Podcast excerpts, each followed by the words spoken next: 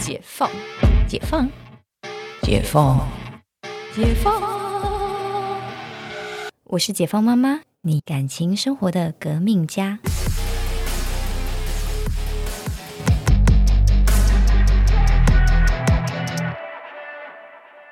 今天来聊的是啊，聘金的很残忍的话题。前面讲到结婚啊，要不要结婚啊？好，就是确定刚刚我们前面来听的那几集，就是呃，他确定有上进啊，好，可以结婚。然后或者是两个人确定要往下走，但是呢，真的要到结婚的时候，天哪，最困难的就是前面互相瞧事情的过程了，就是啊，瞧事情不外乎说婚礼在哪里办啊，要多少桌啊，房子买了没啊？然后再来就是订婚那一天的大聘小聘，聘金要怎么给？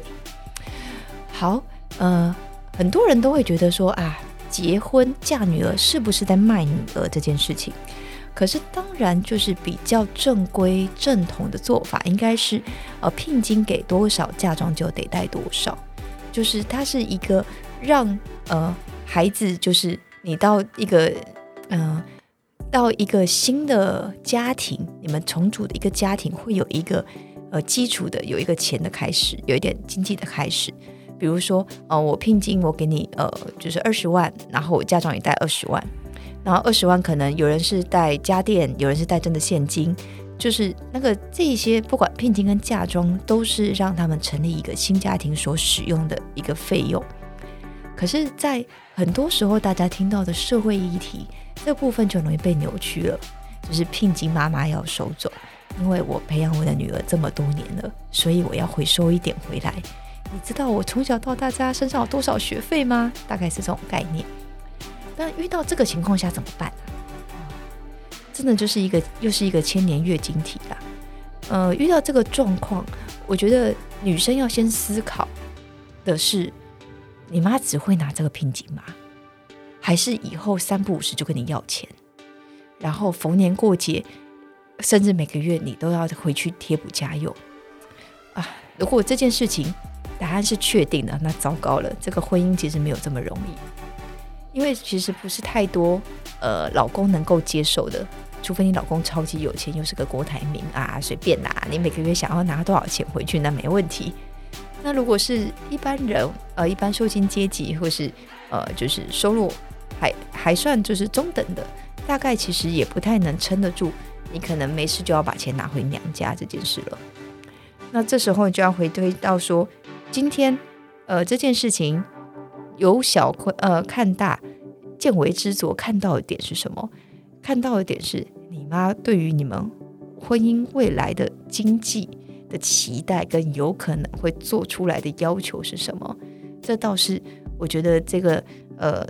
那个女生朋友要思考的地方，就说如果你妈觉得我先跟你要个二十万聘金，然后哎你给了之后，你每个月要供养我，一个月要给我三万，哎这个这个问题就大了哦，那这是不是二十万？这不是一笔买断了？这个时间这个下去，其实滚起来是蛮惊人的。我记得呃，我我自己的哥哥亲哥哥，当年他本来要结婚，就是。呃，订婚的时候未婚妻，然后订婚喽，婚纱照也拍了，拍了之后，那那个准丈母娘就觉得，哎，啊，觉得我哥就是我们可能就是觉得家里做点小生意，啊，然后也订婚了，好像钓到个金龟婿，OK，然后就说你要完婚的话，就是要就是完婚，因为只有订婚嘛，还没结婚，你要完婚的话，你要答应我一件事情，就是呃。就是你每个月要给我三万块钱供养我，然后呢，在订婚的时候，你知道订婚的时候其实光聘金就瞧了一下下，好，后来瞧一个大家可以的数字，所以呢，订婚的时候聘金没事，结果后面要结讲到要结婚的时候就来了这一题了，那当然可想而知，这个这个婚没结成，因为我哥会觉得天哪，一个月三万的是你现在说，未来可能怕不止一个月三万了，因为你在。你现在用这样的方式去威胁说，我又没有办法把女儿嫁给你，然后而且你不是娶了一个女儿，是娶了一个妈，就是就是一般人比较难够难呃承受跟就是嗯接受的点啊。但后来这个婚没有结成。那这个故事的后来呢？我的前大嫂，我都不知道能不能说是大嫂。前好了，我哥的前未婚妻，我哥的前未婚妻后来呢，就是嫁给呃他爸爸上班工厂的工人，然后很穷，然后跟他生了三个小孩，一个月连一千块都没有办法拿回家，因为家用都用完了。就说呃，有时候那种家长千算万算，真的就是都会算漏了。本来以为就是把女儿培养长大，然后漂漂亮亮的。然后可以就是为未来养儿防老，嫁了一个好老公，然后可以每个月供养他。结果事事与愿违，这样子。好，这个是一个小故事。所以呢，我我想要分享的是这件事情，你就会看到说，呃，其实问题不是在于要一个天价聘金，问题是在于他的心态是什么，想要一次拿，还是真的觉得我养了这么大。或者是要这聘金，其实是想要留给女儿在身边有点钱，然后你可能在夫家比较有底气，这个角度真的会很不一样。就说一个是出于对女儿的爱，然后一个是出于对女儿的自私，这个我觉得也是可以审视的。可是真的我们也没有办法选择爸妈啦，所以当你真的摊上了这样的妈妈的时候，呃，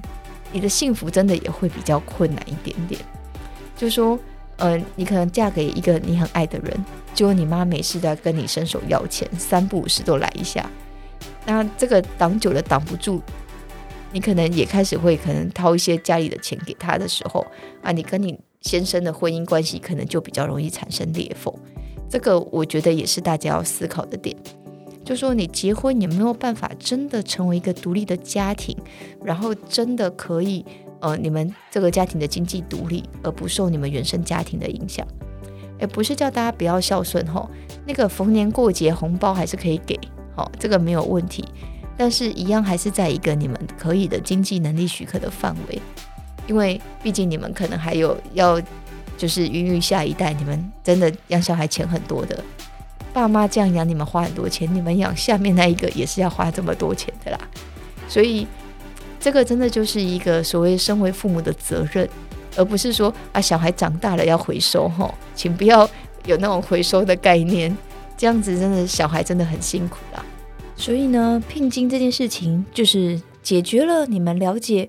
彼此的呃底线跟想法，那解决了就可以顺利的结婚喽。那结婚那就是另外一个旅程的开始。